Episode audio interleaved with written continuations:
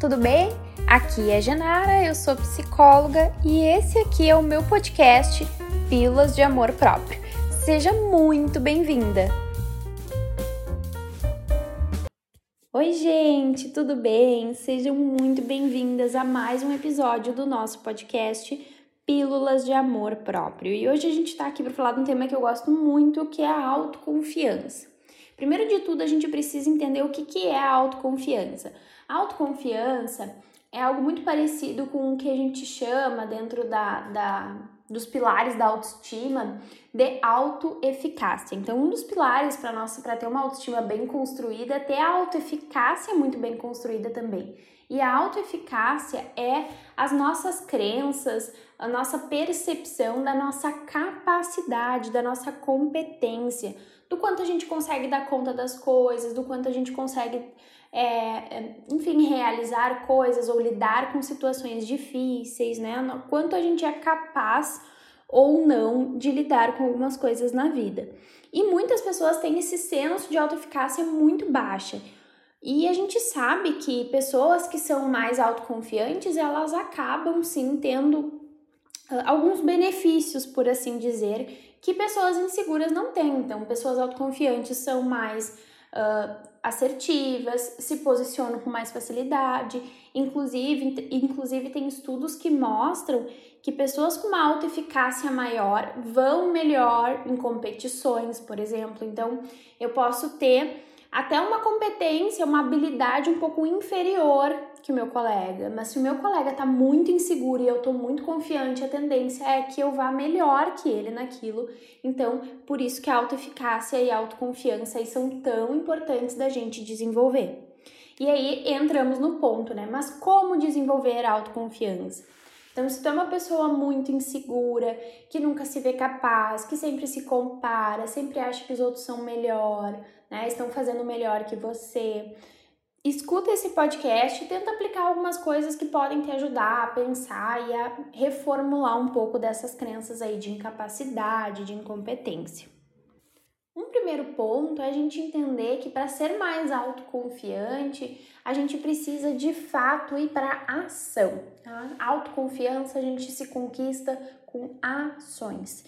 Então eu gosto muito de uma ideia que uma psicóloga traz, que eu conheço, que ela traz assim que a autoconfiança precisa de lastro. Para a gente ser autoconfiante, a gente precisa de lastro. Então, como que eu vou ser autoconfiante se eu evito situações em que eu sou desafiada, se eu nunca busco melhorar, se tudo que eu faço eu faço com pouca dedicação, com desleixo até. Então eu tô num trabalho, mas eu faço ali meu trabalho meia boca, não me esforço muito, não me dedico, não assumo responsabilidades. Aí eu não consigo cuidar do meu corpo direito, eu não cuido do meu corpo, eu não me alimento bem, eu né, não, não faço nenhum tipo de exercício, de esporte. Aí eu queria até aprender um idioma novo, mas eu nunca faço um curso, eu sempre vou deixando para depois. E aí, todos os tipos de situações que eu preciso me expor a algo desafiador, eu não faço, eu procrastino, eu deixo para depois, eu vou olhar série. Então, quando a gente faz isso, abre-se abre, abre muito mais espaço para insegurança se instaurar na nossa vida mesmo. Então, um primeiro ponto, assim, da, da, porque a gente precisa entender que é parar né, com essa evitação, né? Parar de de adiar, parar de procrastinar coisas e realmente se expor mais. Então eu quero que tu pense, quem sabe até faça uma lista que coisas que tu gostaria de fazer, que tu gostaria de aprimorar na tua vida e que tu tem evitado ou que tu não tem se dedicado tanto. Como é que tu vai ser autoconfiante em algo se tu não te dedica em fazer nada bem feito. Eu acho que esse é um primeiro ponto, né? Quando eu comecei a atender, por exemplo, na clínica, eu era muito insegura e óbvio, eu estava recém começando, ainda estou no início, né? Mas nos meus primeiros atendimentos eram os meus primeiros atendimentos, então havia insegurança e faz sentido que haja insegurança, porque eu não tinha domínio de praticamente nada. E aí o que que eu fiz? Eu poderia continuar nessa insegurança pensando que eu não era boa para atender, que eu não era tão competente, que eu era uma fraude, ou eu poderia me dedicar em melhorar o meu atendimento e a minha qualificação profissional. E eu fui atrás de uma pós-graduação, aí eu fiz supervisão com professores e profissionais mais experientes que, que eu.